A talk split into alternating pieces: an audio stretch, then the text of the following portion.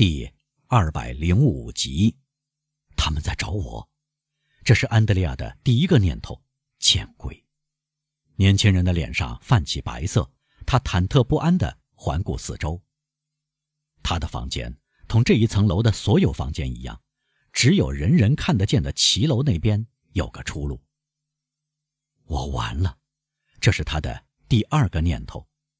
确实，对于处在安德烈亚这种境地的人来说，逮捕意味着刑事审讯、判决、处死，毫无宽恕的立即执行。他痉挛地用双手紧紧抱住头，在这短暂的一刻，他差点吓疯了。但不久，从他脑际中互相撞击的杂乱思绪中，冒出了一个抱着希望的想法。在他苍白的嘴唇和抽搐的脸颊上浮现出一丝笑容。他环顾四周，他寻找的东西都放在写字台的大理石上，这是一支鱼笔、墨水和纸张。他用笔蘸上墨水，竭力控制住手，在笔记本的第一页上写下这几行字：“我没有钱付账，但我不是一个不讲道德的人。我留下这支试针作为抵押品。”是真的价值十倍于我的花费，请原谅我在天亮时不辞而别，我十分羞愧。他从领带上取下试针，放在纸上，然后他没有让门栓上，而是拉开门栓，甚至半打开房门，仿佛他从房里出去时忘了把门再关上。于是他溜进壁炉，动作敏捷，就像惯于做这种事的那种人。他把绘着阿克琉斯在德意大利亚家里的那块硬纸挡板拉到自己身边，用脚抚平灰烬中的脚印，开始攀爬成弓形的烟囱。他只有这一条路，还可以期待逃脱。就在这时，刚才映入安德烈亚眼帘的第一个宪兵跟在警察分局长后面走上楼来，他们由看守着楼梯底下的第二个宪兵做后盾，第二个宪兵。可能也在等待看守在大门口的那个宪兵的支援。安德烈亚痛苦地准备应付的这次宪兵的搜查，是在这种情况下发生的。天刚拂晓，快报便传向四面八方，每个市镇几乎立刻收到通知。当局于是行动起来，派出宪警去追捕杀死卡德罗斯的凶手。孔皮埃涅是王家行宫所在地。这是个提供狩猎的城市，驻扎着部队，有大量的行政官员、宪兵和警官。快报传达的命令一到，搜查便立刻开始。中平旅馆是城里第一家大旅馆，自然要从它开始进行。再说，根据昨天夜里在市政厅站岗的哨兵的报告，确实有几个旅客夜里在旅馆里下榻。市政厅和中平旅馆是毗连的。早上六点钟，刚换下岗来的哨兵甚至回忆说，他刚上班时，就是说四点零几分，看到有个骑着白马、身后带着一个农村小孩的年轻人在广场下马，打发走了小孩和马，再到中平旅馆敲门，旅馆的大门打开后让他进去，便又关上了。怀疑正是落在这个奇怪的深夜抵达的年轻人身上，这个年轻人就是安德烈亚。警察分局长和一个宪兵队长正是根据这些材料朝安德烈亚的房门走去。这扇门半开着。唉，宪兵队长说：“他是个老狐狸，对犯人的狡猾富有经验。门打开了是坏预兆，我宁愿门拴得紧紧的。”确实，安德烈亚留在桌上的短信和试针证实了，或者不如说支持着。不妙的真相，安德利亚逃走了。我们说支持着，是因为宪兵队长不是只见一件证据就深信不疑的人。他环顾四周，查看床下，撩开窗帘，打开大柜，最后停在壁炉前面。由于安德烈亚小心谨慎，他所过之处在灰烬中没有留下任何痕迹，但。这是一个出口，在目前情况下，任何出口都应该认真检查。宪兵队长于是叫人捧来一捆柴和麦草，塞进壁炉，就像要点燃炮仗那样，然后点着火。火在砖墙内逼波作响，一股浓烟从烟囱冲出去，就像火山的喷射一样升上天空。但，他没看到囚犯像预期的那样掉下来。这是因为安德里亚从小就同社会搏斗，经验比得上一个宪兵，哪怕这个宪兵已晋升到队长这个令人尊敬的等级。他预料到了火攻。早已爬到屋顶，蜷缩在烟囱旁边。他一度以为自己有希望得救，因为他听到宪兵队长在叫两个宪兵过来，对他们高声喊道：“他不在里面。”他悄悄地伸长脖子，看到那两个宪兵不但不像通常那样一听到这样宣布便退走，相反，两个宪兵越加仔细地观察起来。轮到他环顾四周，市政厅是16世纪的巨大建筑，像阴森森的城墙矗立在他的右边。通过这幢建筑的窗口，可以俯瞰旅馆屋顶的各个角落，有如从山顶上鸟瞰山谷一样。安德烈亚明白，他随时会看到宪兵队长的头在某个窗口出现，一被发现他就完了，在屋顶上追捕。不会给他提供任何幸免的机会，因此他决定下去，不是从他上来的原路，而是从另一条相同的路下去。他用目光寻找看不到冒烟的烟囱，从屋顶上爬过去，从烟囱口钻进去，没有被人看见。就在这时，市政厅的一扇小窗打开了，宪兵队长的头探了出来。这只头仿佛装饰建筑的石头浮雕一样，纹丝不动地待了一会儿，然后失望地长叹了一口气。这只头消失了。宪兵队长就像他所代表的法律一样平静而庄重，走过时不理会聚集在广场上的人群的千百个问题，又回到旅馆。怎么样？轮到两个宪兵问。孩子们，宪兵队长回答：“这个罪犯真的今天早上侥幸逃走了。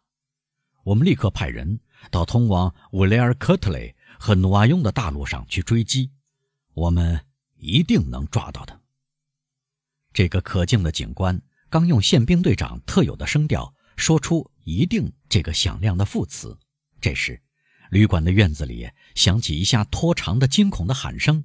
伴随着一连串的铃声，好，好，怎么回事？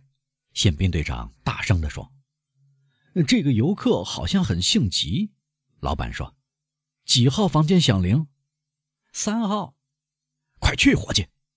这时，喊声和铃声加剧了，伙计跑了起来。“别去！”宪兵队长阻挡住伙计，“拉铃的人好像要别的，而不是要逝者。”我们派一个宪兵去给他效劳。谁住在三号房间？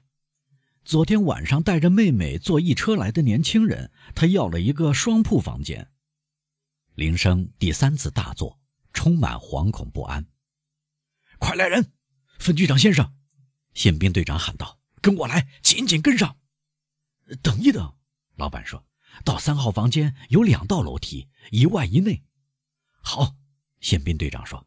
我走里面的楼梯，这是我的职权范围。短枪上好子弹了吗？上好了，队长。那么你们看好外面的楼梯。如果他想逃走，就向他开枪。根据快报，这是个凶犯。宪兵队长对安德烈亚的透露，在人群里掀起一阵喧哗。分局长跟着他随即消失在室内楼梯中。事情原来是这样的，安德烈亚。非常敏捷地下到烟囱的三分之二的地方，但到达那里以后，他的脚踩空了。虽然双手使劲攀住，但他还是以比他期望的更快的速度，尤其是更大的响声落了下来。如果房间里没有人，那倒没有什么。不巧的是，房间里有人住着。两个女人睡在一张床上，这响声把他们惊醒了。他们的目光盯住发出响声的地方，从壁炉口，他们看见冒出一个男人，是两个女人之中金黄头发的那位发出了这可怕的喊声，声音响彻整幢房子。而褐发的那一位冲向铃的拉绳，使劲力气摇晃起来，发出了警报。正如读者所见，安德烈亚闯了祸。行行好！他脸色苍白，惊慌失措，喊叫着，并没去看对方。行行好，别叫人来救救我！我不想伤害你们。是凶手安德烈亚！两个年轻女人中的一个大声地说：“欧仁妮。”唐格拉尔小姐，卡瓦尔坎迪喃喃地说，从惊恐转到发呆。救命啊！救命啊！的阿米莉小姐喊道，从欧仁妮无力的手中夺过绳子，比她的女伴更加使劲地拉起铃来。救救我！有人在追捕我！安德烈亚合起双手说：“行行好，行行好，别告发我。”太晚了。有人上楼了，欧仁妮回答。那么把我藏起来，你们就说无缘无故的突然感到了害怕，把他们的疑心引开，就能救我的命。两个姑娘搂在一起，裹紧在毯子里，对着哀求的声音保持沉默，恐惧和厌恶在他们的脑子里撞击着。那么好吧，欧仁妮说：“您从原路回去吧，混蛋，快走，我们什么也不说。”他在里面，他在里面。楼梯平台上有个声音喊道：“他在里面，我看到了。”宪兵队长已经将眼睛贴在锁孔上，看到安德烈亚站着哀求。枪托猛然一下打掉了锁，再两下震开了门栓，碎裂的门倒在房里。安德烈亚跑向另一扇面临院子骑楼的门，打开后准备冲出去。两个宪兵在院子里端着短枪向他瞄准。安德烈亚一下子站住，他站在那里，脸色煞白，身体略微后仰，手里攥紧那把无用的刀。逃吧，德阿米莉小姐喊道。随着恐惧过去，怜悯又回到他的心中。逃吧，要么自杀。欧仁妮说，那种口吻和姿态。就像古罗马供奉女灶神的真女，用拇指命令竞技场中胜利的角斗士杀死倒在地上的对手一样。安德里亚瑟瑟发抖，带着轻蔑的微笑望着姑娘。这种轻蔑表明，他已堕落到无法理解这种出于荣誉感的高度冷酷。自杀？